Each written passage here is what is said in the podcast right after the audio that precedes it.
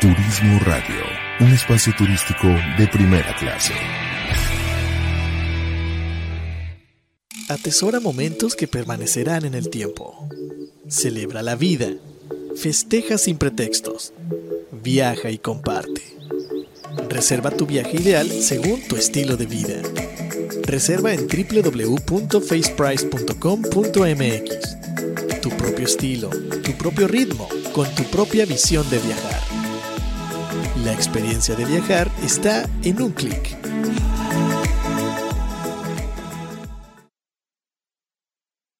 Fundación Ahora es tiempo de ayudar promueve a través de la unión de la sociedad el desarrollo, el mejoramiento e integración social a través de diferentes programas. Conócelos en www.fundacionatd.org. Usamos siempre el hashtag Yo me uno, porque el cambio solo lo podemos hacer si nos unimos. Fundación Ahora es tiempo de ayudar.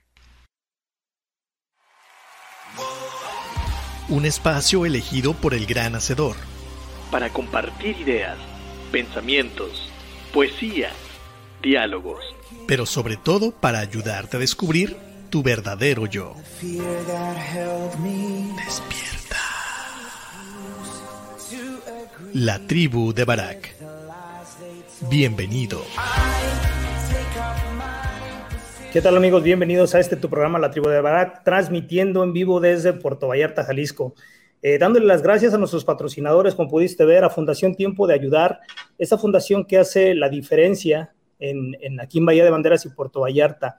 Ellos tienen un programa fijo en el cual tú y yo podemos participar y se llama Yo Me Uno.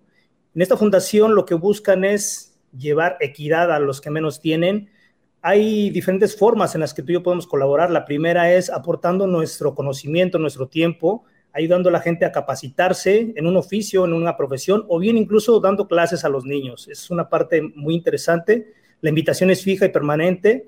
La segunda manera de ayudar es aportando algo que esté en buen estado, que tú ya no utilices para que ellos en las comunidades a las que se lleva la ayuda lo puedan usar o bien vender en el bazar para poder generar recursos. Y eso nos lleva al número tres, aportar algún, eh, alguna ayuda económica.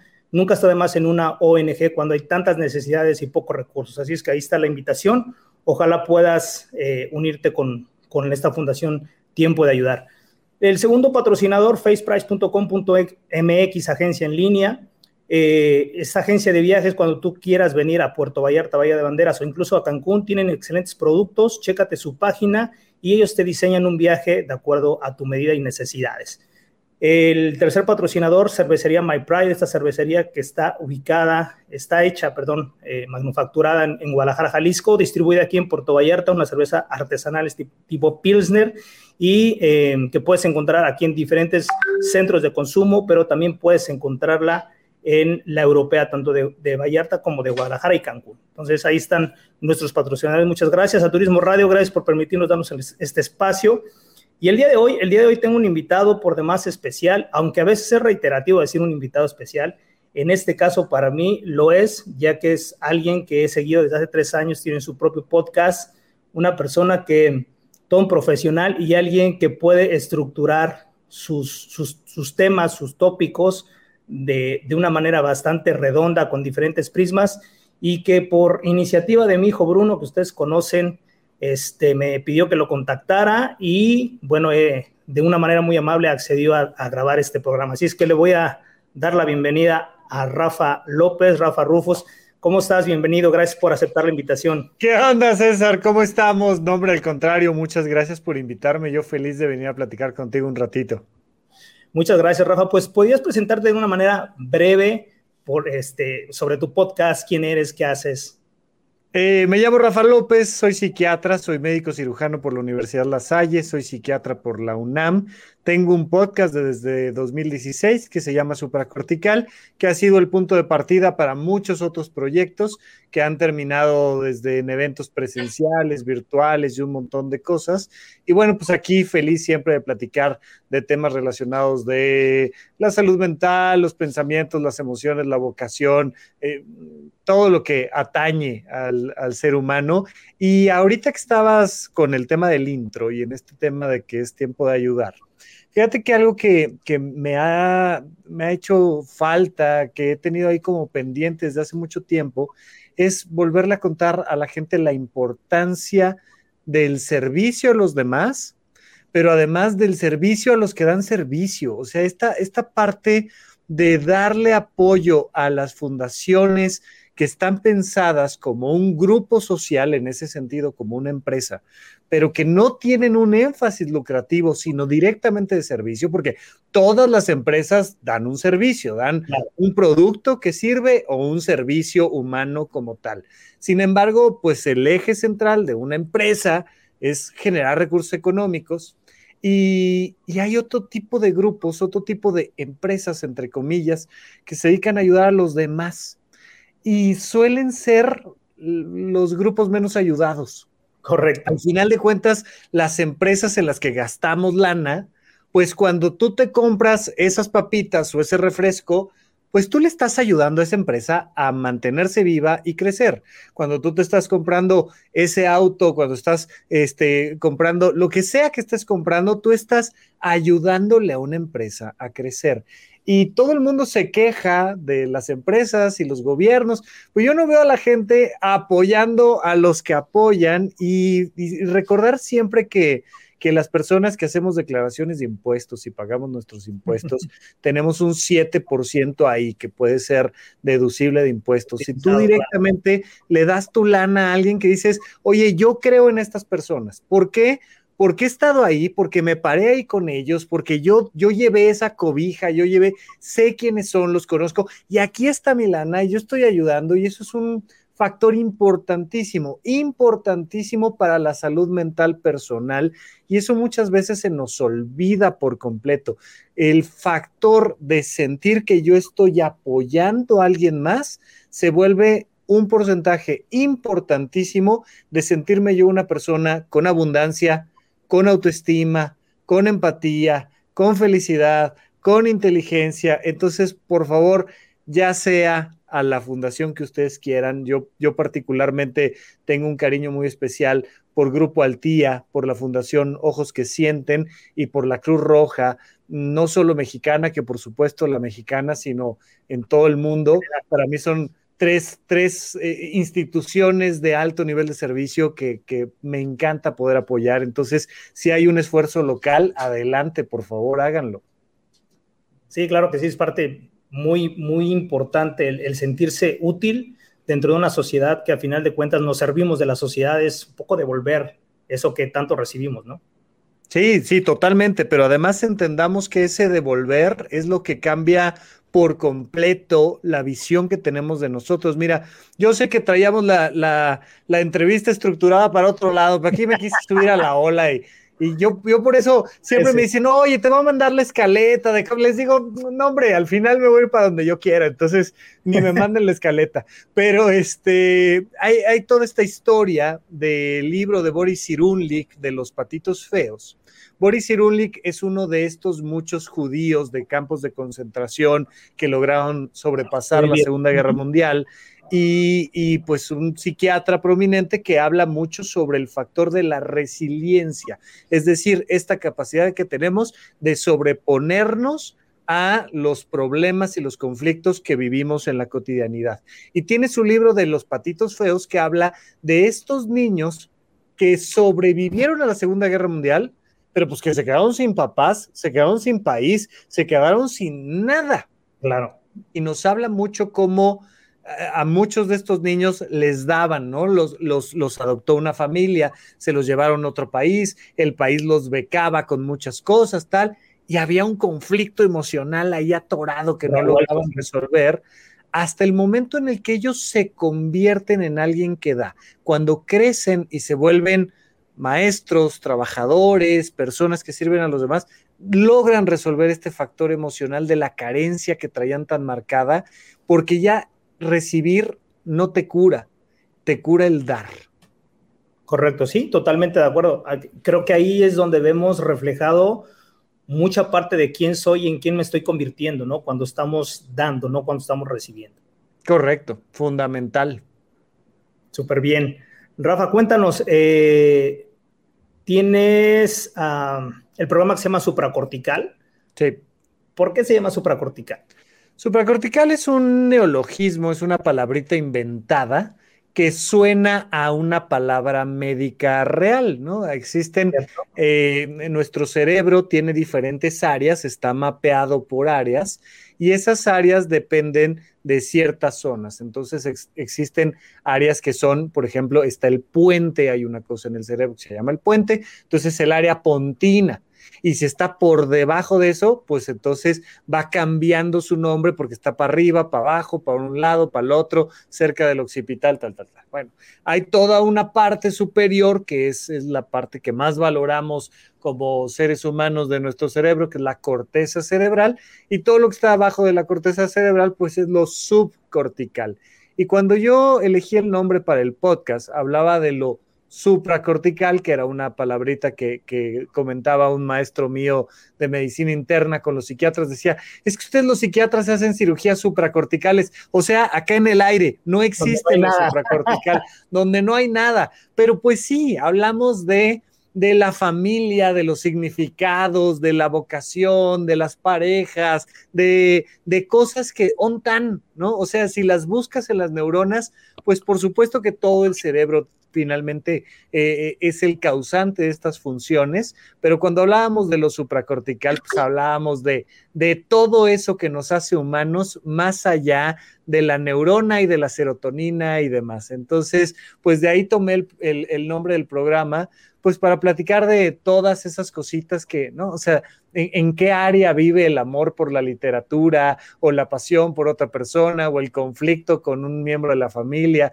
pues un poco vive en nosotros y en el aire y en los otros y un poco en todos lados. Rafa, hay tres cosas que me inquietan mucho en, este plano material, en la vida. Una de ellas es la muerte. Ok. Otra, eh, la locura. Ok.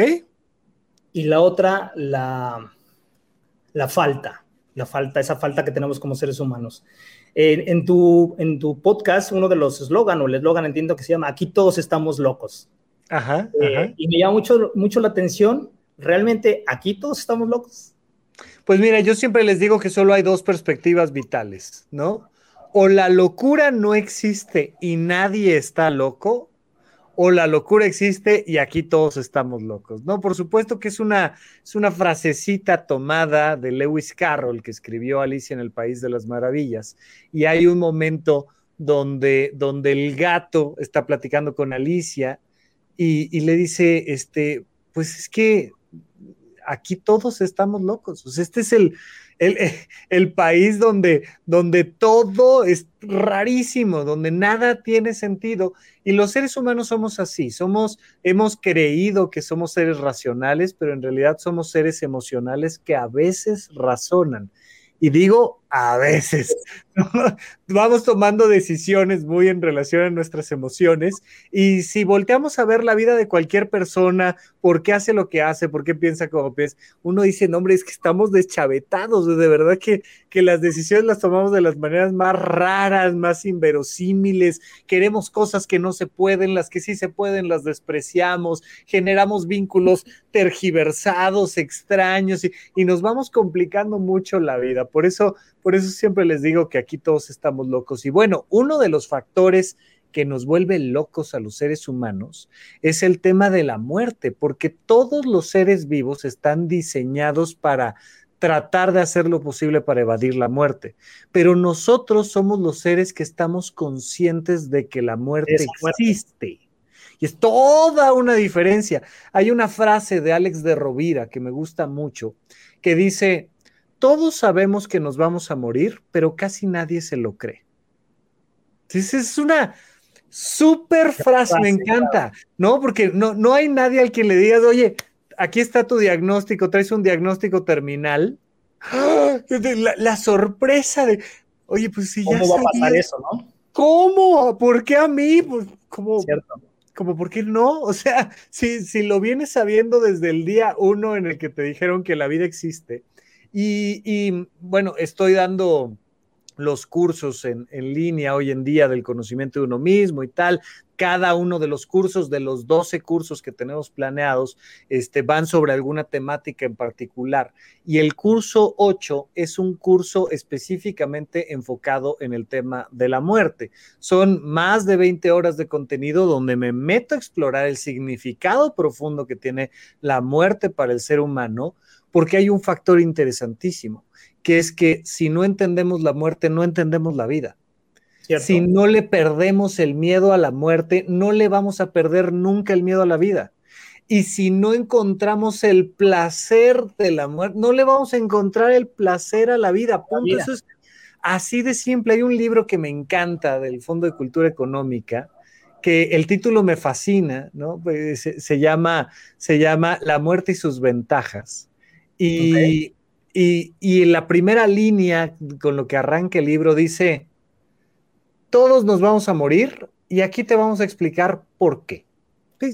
Es un libro de biología, es un libro que te habla sobre los insectos y su muerte, sobre las plantas y su muerte, sobre las tortugas y su muerte, sobre los ecosistemas y su muerte y por supuesto sobre los seres humanos y su muerte. Cómo la muerte es un mecanismo fundamental en el proceso de la evolución.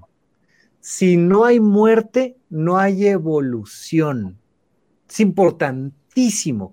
Y por ejemplo, ahora que están tan de moda los hongos por muchos motivos, eh, todo el tema de los hongos y la importancia de los hongos, si no existieran los hongos, no habría un sistema biológico que desbaratara la materia biológica de los que se mueren y entonces nos volveríamos un cadáver creciente y terminaríamos ahogados en nuestros propios residuos biológicos. Es, es todo un tema el, el, el, tema de la muerte desde todas las perspectivas.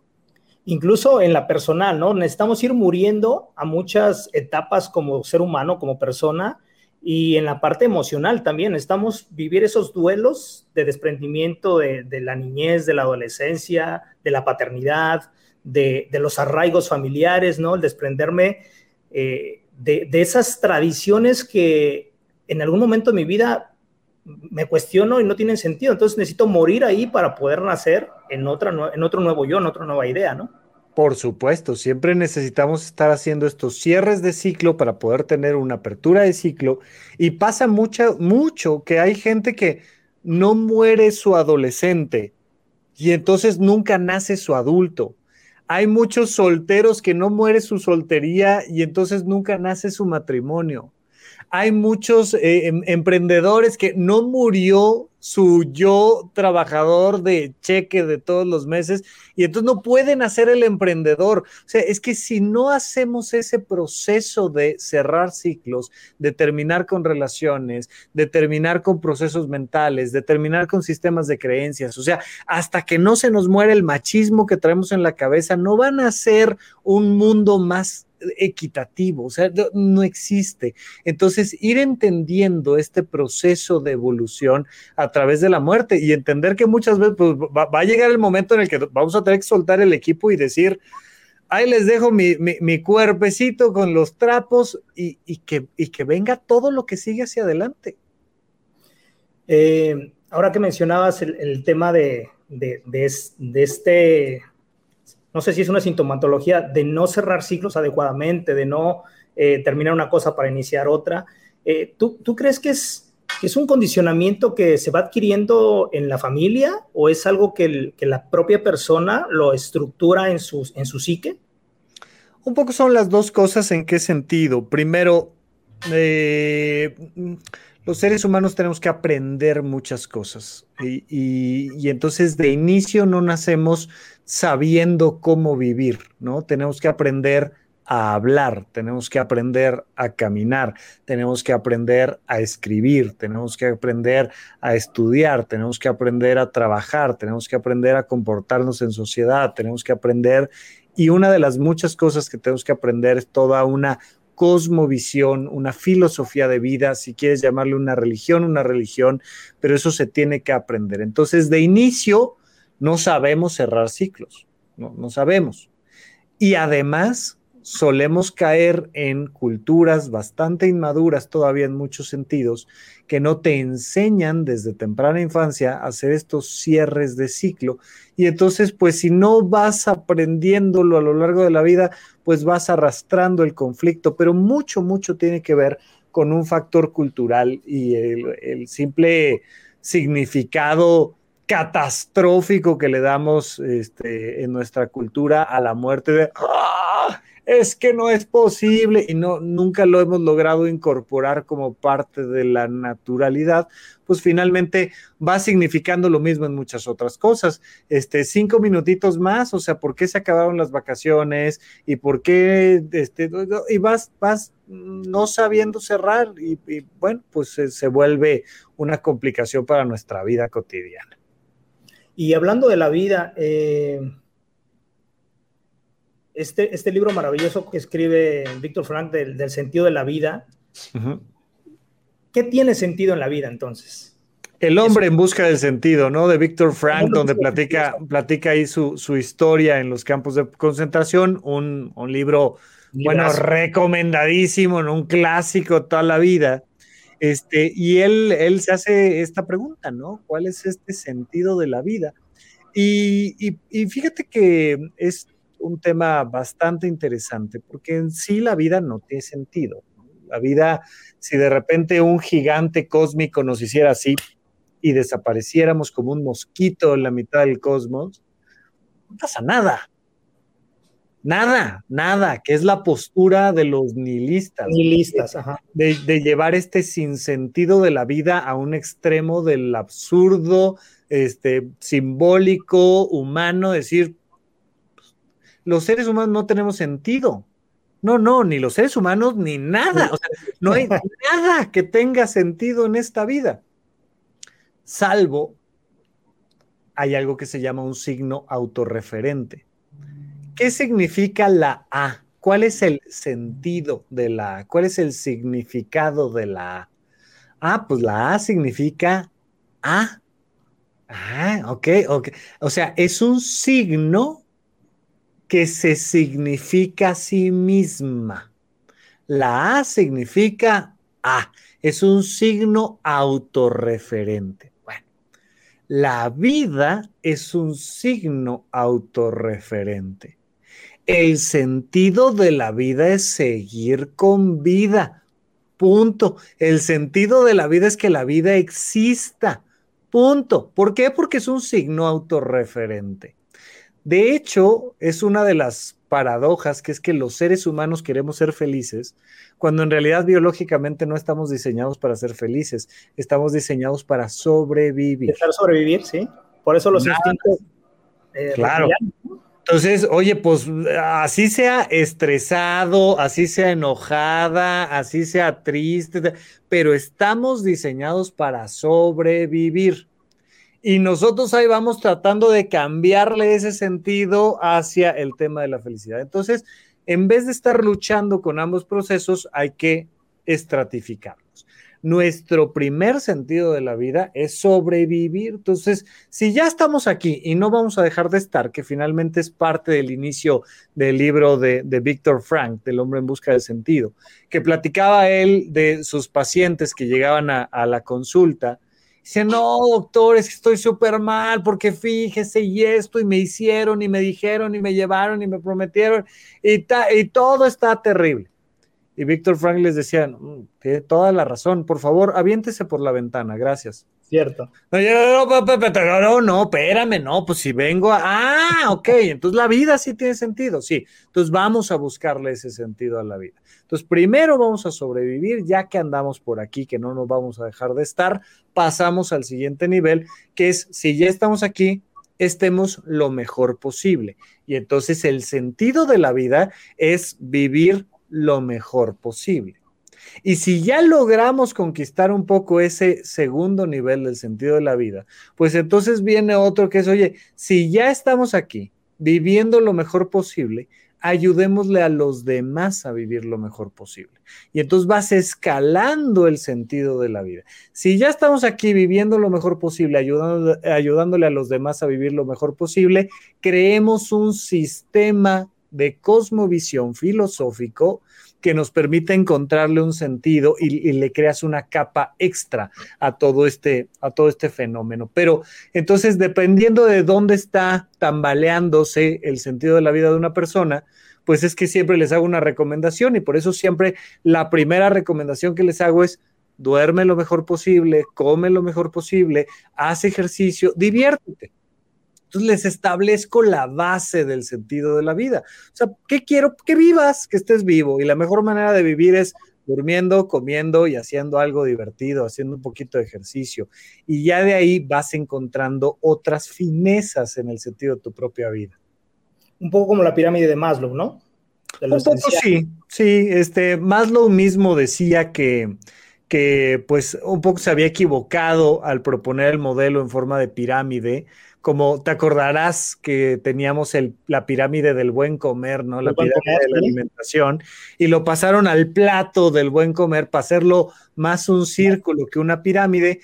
En el sentido de la vida, por supuesto, es igual, lo podríamos ver más bien como un modelo circular más que una pirámide, igual que con Maslow, pero pero el tenerlo estratificado también ayuda como a, que nosotros le vayamos dando un cierto rango de importancia.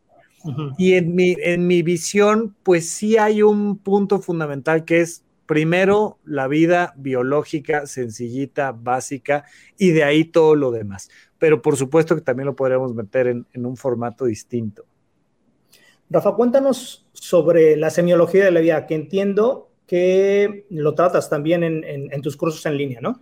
Sí, la semiología como término aislado es un término literario, viene de Ferdinand de Saussure, que hablaba de que todo en la literatura tiene un signo, un significado, un significante, y hacía un análisis de los textos a través de los signos, y de ahí se utilizó la semiología para analizar a los personajes de la literatura. Tú agarras una novela y le haces una semiología al personaje y entiendes cuál es el significado de su actuar, por qué ese personaje apareció en ese momento de la novela para entregar esa carta y cómo está relacionado con toda la historia a partir de ese signo de estar entregando la carta y lo que eso significa para el personaje, para la novela, para el lector, para el autor, para la política, porque hay muchos libros que han transformado la visión del mundo, ¿no? Este eh, Darwin siempre es el gran ejemplo de cómo vino a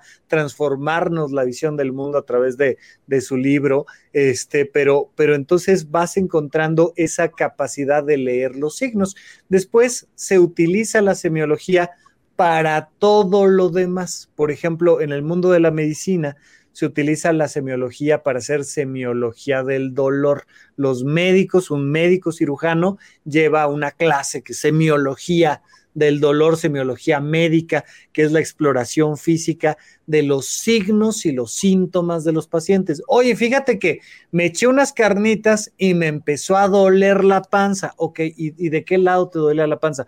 No, me dolía acá como del lado derecho. Y luego fíjate que sentía que ese dolor se me iba como al hombro derecho. Ah, ok, traes piedras en la vesícula. ¿Cómo sé que traes piedras en la vesícula? Porque hice una adecuada semiología del dolor. Le encontré el significado a esos signos y síntomas que tú tienes. Entonces, pues se hace semiología de la basura, se hace semiología del cosmos, se hace semiología de la medicina, o sea, claro, de todo se hace semiología y una de las semiologías que existen, y es un término, es un término de Roland Barthes, es la semiología de la vida cotidiana. Entonces estudias los signos, los códigos de cómo nos comportamos en nuestra relación con nuestra salud, en nuestra relación con nuestro trabajo, en nuestra relación con nuestra familia, en nuestra relación con nuestro entorno social. Entonces vamos encontrando la búsqueda del sentido de la vida a través del entender cómo nos relacionamos en el significado con todo lo que nos rodea. Y luego, pues viene ese extra que es, ¿qué crees que ya entendimos la salud, la vida, la familia, el entorno social? Pero ¿y yo? ¿Quién soy y qué y entonces volteas la cámara y haces este giro hacia adentro donde tienes que hacer una semiología de tu sistema de pensamientos, de tu sistema emocional, de tu sistema de toma de decisiones y de un montón de cosas más que vamos explicando ahí a lo largo de los cursos de semiología de la vida cotidiana. Claro, y si tomamos en cuenta que, que la vida y el mundo no es estático, hay una constante evolución, y nos pasó algo que se llamó la, pandemia, con todo lo que implicó. Esto entiendo que ha desprendido diferentes neurosis en, la vida moderna, ¿no? Sobre todo en ciudades donde están más pobladas, esta neurosis, se, este tipo de neurosis se disparó.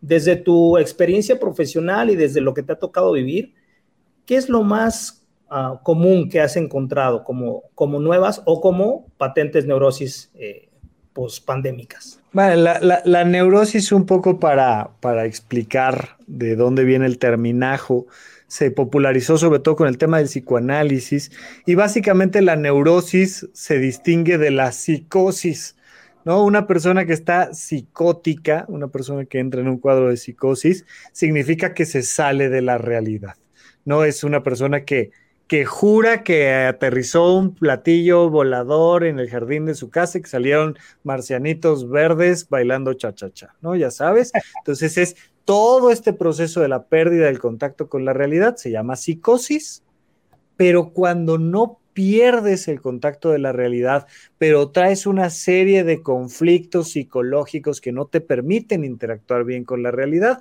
se llama neurosis, o al menos lo, popularizaron así en el, en el psicoanálisis, y, hoy en día le podríamos llamar de manera más sencilla y, alejándonos un poco del terminajo técnico, como cuadros de ansiedad, sobre todo, ¿no? La depresión y la ansiedad son estas grandes pandemias del tema de la salud mental en, nuestro mundo, y son estos procesos de ansiedad, es esta, eh, el traer encendido el sistema de alarma para sobrevivir independientemente de que yo no me la esté pasando bien. Entonces, cuando llega todo el tema de la pandemia, el problema con la pandemia en realidad este, no fueron la cantidad de fallecimientos, que por supuesto cada uno de los fallecimientos es sensible, pero sin duda alguna ha sido una pandemia en términos de pérdidas humanas muy sencilla, sobre todo si lo vemos en términos porcentuales. No, bueno, o sea, no hay comparación, ¿no? O sea, los, procesos biológicos a los que nos hemos sometido no tienen comparación en otras épocas. Eh, esta fue muy contenida, el porcentaje de, gente afectada fue muy bajo, sin embargo, el impacto social fue tremendo. O sea, nos transformó nuestra manera de comprar, de mover la economía, de relacionarnos con nuestros seres queridos, de estudiar, de hacer deporte, de todo. Y entonces de, una semana a la siguiente nos cambió la vida, nos cambió desde el código de vestimenta, todo nos cambió. Y, y, los seres humanos somos muy buenos para adaptarnos a las nuevas circunstancias, pero no todos somos tan buenos para adaptarnos rápidamente a las nuevas circunstancias. Y entonces el tema de las pantallas y el tema de todo lo que vino de ahí y que, y que además muchas personas no tenían las condiciones habituales para liberar esa ansiedad. Y entonces se generó todo este proceso de es que, es que no puedo salir a la calle, me da miedo contagiarme, no sé qué, no veo gente, no, no recibo abrazos, no tengo a quien darle la mano, no estoy con mis seres queridos, estoy lejos de mis seres queridos, no puedo ni siquiera trasladarme de aquí para allá, las fronteras están cerradas, todos estamos con el miedo del contagio, no sabemos si la información que estamos recibiendo constantemente es real, es falsa, todo el tiempo estaba recibiendo información, información, información y, y te saturabas y no la podías procesar fácilmente y pues generó ansiedad, generó que la alarma se quedara prendida y con eso pues insomnio, consumo de sustancias, particularmente alcohol, este, eh, incrementó muchísimo la violencia intrafamiliar, o sea, se dieron toda una, una serie de, vorágines relacionadas con temas de, de salud mental. Sí, yo creo que hay casos y casos, ¿no? Porque si cada uno de nosotros cuenta su, propia experiencia, pues, seguramente habrá cosas muy particulares, pero cuando lo llevas a, lo general, depende de los sectores, eh, los recursos, los países, la manera de interrelacionarse, incluso la parte eh, eh, cultural, por llamarlo así, o de conocimiento, ¿no? Eh, que generó diferentes cosas, como tú bien mencionabas, la, la violencia intrafamiliar, pues se disparó porque estamos ya en un rol donde la convivencia es superficial en muchos sentidos, ¿no? Convives para la comida, para la cena, pero no entras en un proceso de convivencia profunda donde tienes que compartir la casa, un espacio de 4x4, de 6x8, como quieras, eh, con, con, tus hijos y con tus adolescentes, con un niño pequeño, con la esposa, y cada quien con su conflicto personal, cómo está viviendo lo que se le quitó, ¿no? Lo que se le arrebató de una semana para otra, como lo mencionabas, y eso dispara precisamente un, entendimiento diferente de la vida y del suceso como tal, ¿no? La percepción cambia. Sí, sí, totalmente. Y bueno, fue un, un tema de adaptación. Justamente estábamos repasando ahí en, mi plataforma que es horizonte1.com, donde tenemos los cursos y demás, tenemos un taller de lectura y entonces pues vamos proponiendo libros de tanto en tanto y uno de los libros que se propuso fue El País de las Sombras Largas. Es una novela un poco difícil de conseguir, pero habla de la vida cotidiana de los esquimales, ¿no? Este país de, de las sombras largas, donde pues, pues de repente para ir de un iglú al otro, ya sabes, te avientas tres días en la nieve y si te pierdes y no sé qué, pero la convivencia que se vuelve muy cerrada con una persona o con dos y, que van teniendo sus procesos de adaptación y que los personajes cuando conocen otro estilo de vida, pues también se les hace rarísimo el ver a tanta gente y tal y, y cómo el clima cambia e insisto, entonces traemos este proceso en el que somos muy buenos para adaptarnos a todo. O sea, nos podemos adaptar a vivir con otra persona o con otras dos personas o solo en un iglú a la mitad de la Antártida, por supuesto. Pero luego, a ver, cámbiate, cámbiate a Nueva York, cámbiate a París. O sea, es toda una revolución y al revés también. Y entonces, pues estas grandes ciudades en las que nos desenvolvemos y entonces, eh, sobre todo eh, en Ciudad de México, pues el, el, tema se vivió muy diferente de cómo se pudo haber vivido en las playas, que sí, por supuesto que todos nos vimos afectados, pero pues hoy, hoy en día te vas a, a la playa y hielos el cubrebocas es mucho menos habitual claro. que lo que podrías encontrar en las ciudades, tal, y, y pero, pero de repente esto, el encierro, y no estamos acostumbrados a convivir tanto con el otro. Y olvídate tú del tema de la comunicación emocional, que bueno, todavía nos falta. Sí, nos falta mucho para tener una sociedad que realmente se sepa comunicar a nivel emocional, pero, o sea, no ha pasado en otras épocas, no, no, está pasando ahora, ahí vamos poco a poquito tratando de popularizarlo un tanto, pero, pero pues sobre todo fue el cambio. Oye, yo estaba acostumbrado a despedirme en la mañana, irme, regresar en la noche, tener este periodo de convivencia y con los otros estaba encerrado. Estaba encerrado en la oficina con la del cubículo de al lado, con el, mi compañero de acá y, y, y, y estábamos ahí. Con, pero de repente me encerraron con los otros. Y entonces fue el cambio y la readaptación de saber cómo nos vinculamos y, y pues pues eh, fue sobre todo eso, ¿no? Nuestra pobre capacidad de adaptarnos rápidamente, tan rápidamente, a, a, un proceso distinto de formas de vida. No, y en un tiempo donde precisamente lo que ha cambiado es la velocidad de las cosas. O sea, está, nuestra sociedad ha cambiado a, un, a una velocidad tan grande que precisamente para, para, el ser humano es difícil poder adecuarse y estar vigente en estos cambios tan vertiginosos, ¿no?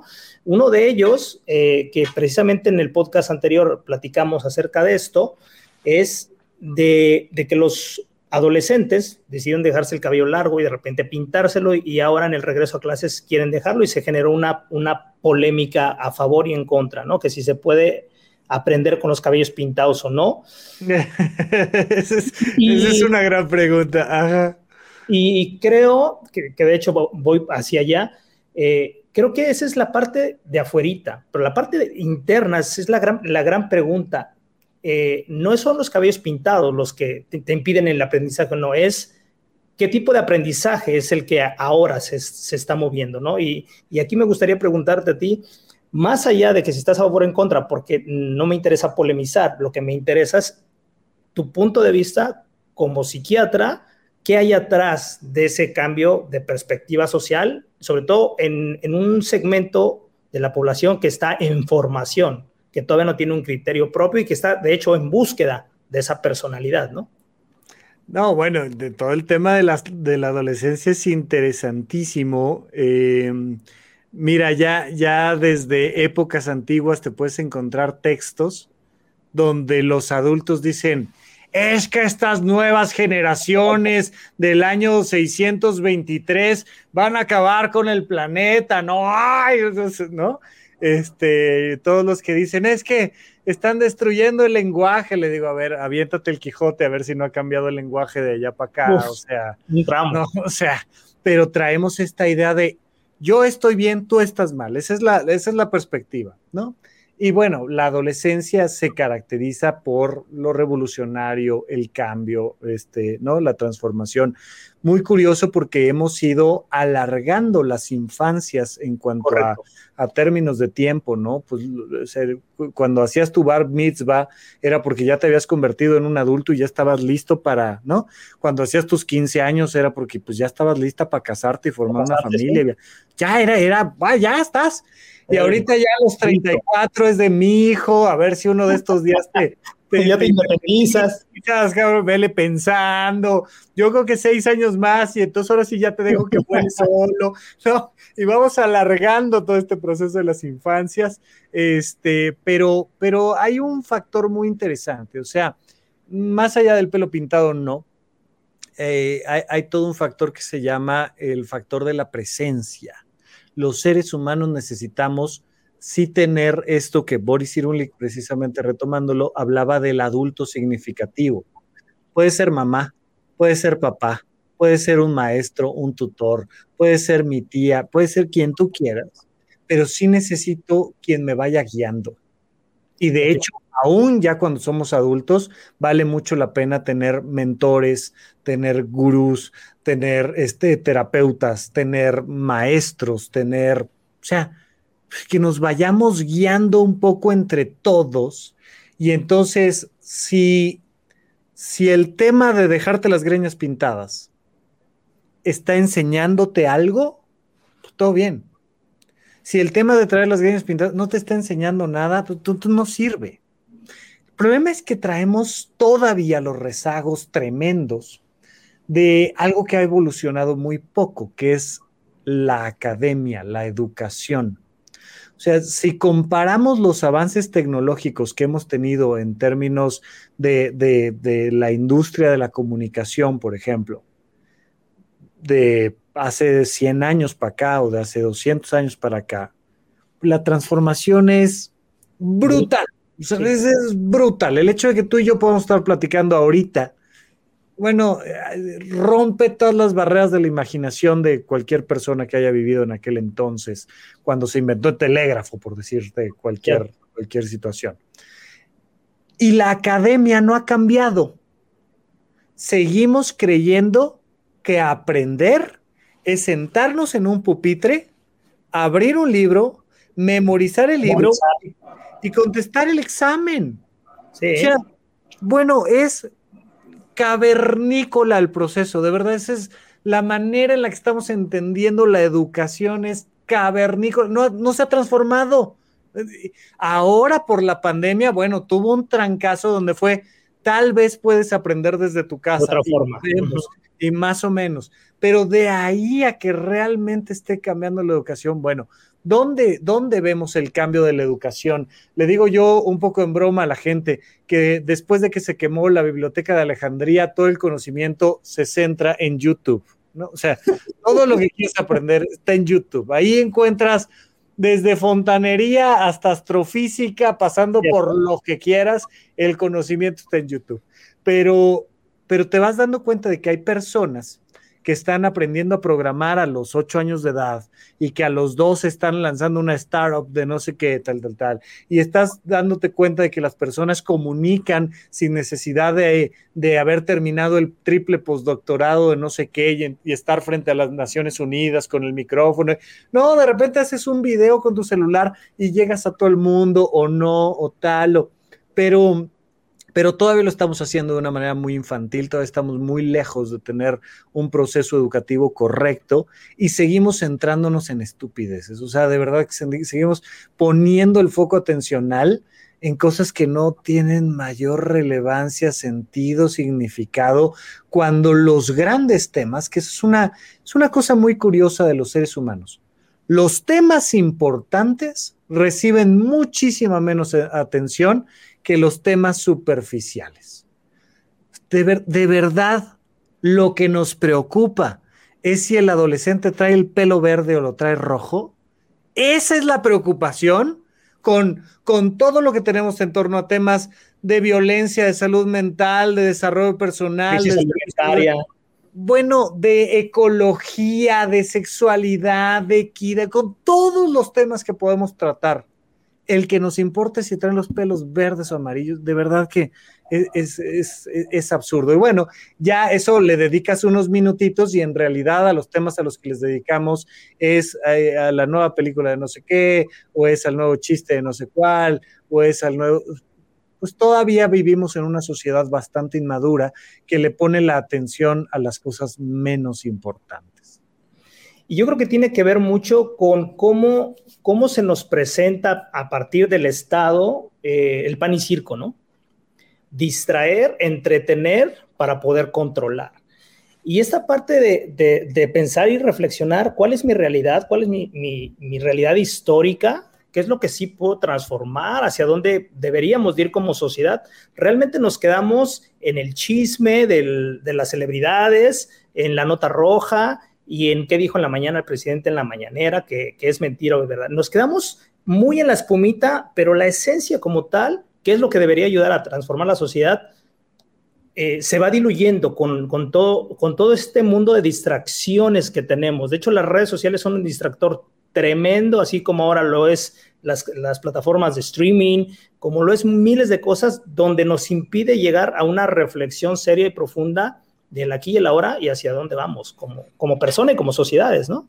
Sí, pero pues es que mira, yo le digo yo a los papás, eh, siempre si le preguntas tú a, una mamá, a un papá, cuál es su misión como padre, como madre, te van a decir que hacer felices a sus hijos y les digo, esa no es tu misión, no puedes, no existe. Eso, si se pudiera hacer, sería tu misión, pero como no se puede hacer, no existe. Tu misión como papá, como mamá, son dos. Una, que tu vástago este llegue vivo a la edad adulta. Misión una, nomás que llegue vivo. Y dos, que sepa tomar decisiones. Bueno, siempre tenemos esta figura de autoridad que nos dice, esto sí, esto no, que no te enseñan a decidir. Esto es bueno, esto es malo. Esto lo tienes que hacer de esta manera, de esta manera no. Tú tienes que pensar como pienso yo. Tú tienes que sentir como siento yo, tú tienes que hacer como hago yo. Y entonces les quitamos por completo a los menores la posibilidad de tomar sus decisiones y de por tanto ir aprendiendo. Entonces, esos menores se convierten en padres y madres de familia que le dicen a los de abajo lo que deben de pensar y lo que no deben de pensar, lo que deben de hacer y lo que... Y entonces, pues de esos adultos que tenemos viviendo en esa mentalidad, seleccionamos a uno para que sea el que dirige una nación, no me refiero solo a México, a cualquier nación, y entonces ese de arriba te dice lo que debes de pensar y lo que no debes de pensar. Esto está bien, esto está mal. Y entonces de ahí hay unas personas que se tienden hacia un lado y dicen, no, es que lo que debemos de pensar es todo lo contrario, y luego los otros se van del otro lado, no, lo que debemos de pensar es lo que dijo el de arriba, y entonces nos peleamos tratando de decirles a todos los demás lo que deben de pensar. Esto está bien, esto está mal. Y ahí viene esta polarización social tremenda en la que estamos, este, y, y, pues seguimos lejos de un proceso de diálogo y de responsabilidad personal donde yo llego a mis conclusiones y tomo mis decisiones y donde le permito a los demás dialogar, tener información suficiente y fidedigna para pensarle, tomar sus decisiones y llegar a algunas conclusiones prácticas. No, no quiero que nadie piense diferente como yo. Quiero que todos piensen igual que yo. Bueno, pues vas a tener naturalmente una sociedad muy polarizada desde esa perspectiva. Entonces, pues es parte de la educación, es parte de la inmadurez de nuestra sociedad, pero ahí vamos. mira, mientras no muramos en medio de una catástrofe nuclear, ahí la vamos llevando, ahí la vamos llevando. Mal que bien hemos llegado aquí y ahí vamos desarrollándonos poco a poquito. Sí, seguramente, Rafa. Bueno, pues yo quiero agradecerte mucho tu tiempo, tu aportación. Eh, le, estás aportando muchísimo a la audiencia, la audiencia que nos hace el favor de seguirnos. Y me gustaría, eh, pues, que cerraras con, alguna eh, invitación, información sobre tus podcasts, porque entiendo que tienes dos. Ah, tengo, un montón. Ah, tengo un montón, pero como les decía, el eje central para, para que cuando gusten, yo encantado de seguir platicando conmigo, por un lado, pues cuando quieras aquí, acá nos vemos y, platicamos tú y yo, pero si me quieren escuchar, ahí está el podcast de Supra Cortical, lo encuentran en cualquier lugar donde escuchen podcast o ponen arroba rafarrufus con doble R en cualquiera de las redes sociales, ahí me encuentran. Y de ahí vamos platicando ya del podcast de Supra Cortical. Tenemos desde 2016, ya llevamos más de 350 episodios, ya casi te puedes echar uno diario y te acabas el año pero vamos platicando de estos temas y vamos comentando muchas cosas y de ahí se desprende todo lo demás, todos los demás proyectos, pero yo feliz de, recibirlos acá en redes y en el podcast y pues cuando me invites, yo acá encantado de venir a la tribu de Barak. Pues muchísimas gracias por esta primera invitación. Este, esperemos que en un momento no muy largo podamos tener una segunda, segunda charla. Te agradezco mucho y pues a ustedes dándoles gracias por, por este esta hora de, prestarnos sus oídos, su atención. Vámonos a, con, una, con una canción que todavía no sé cuál va a poner Tavo en esta ocasión. Los dejamos y eh, nos vemos el próximo fin de semana. Cuídense mucho, que Dios los bendiga. Nos vemos pronto. Gracias, Rafa. Gracias, César. Que estés bien. Hasta luego. Un espacio elegido por el gran hacedor. Para compartir ideas, pensamientos poesía, diálogos, pero sobre todo para ayudarte a descubrir tu verdadero yo. Despierta.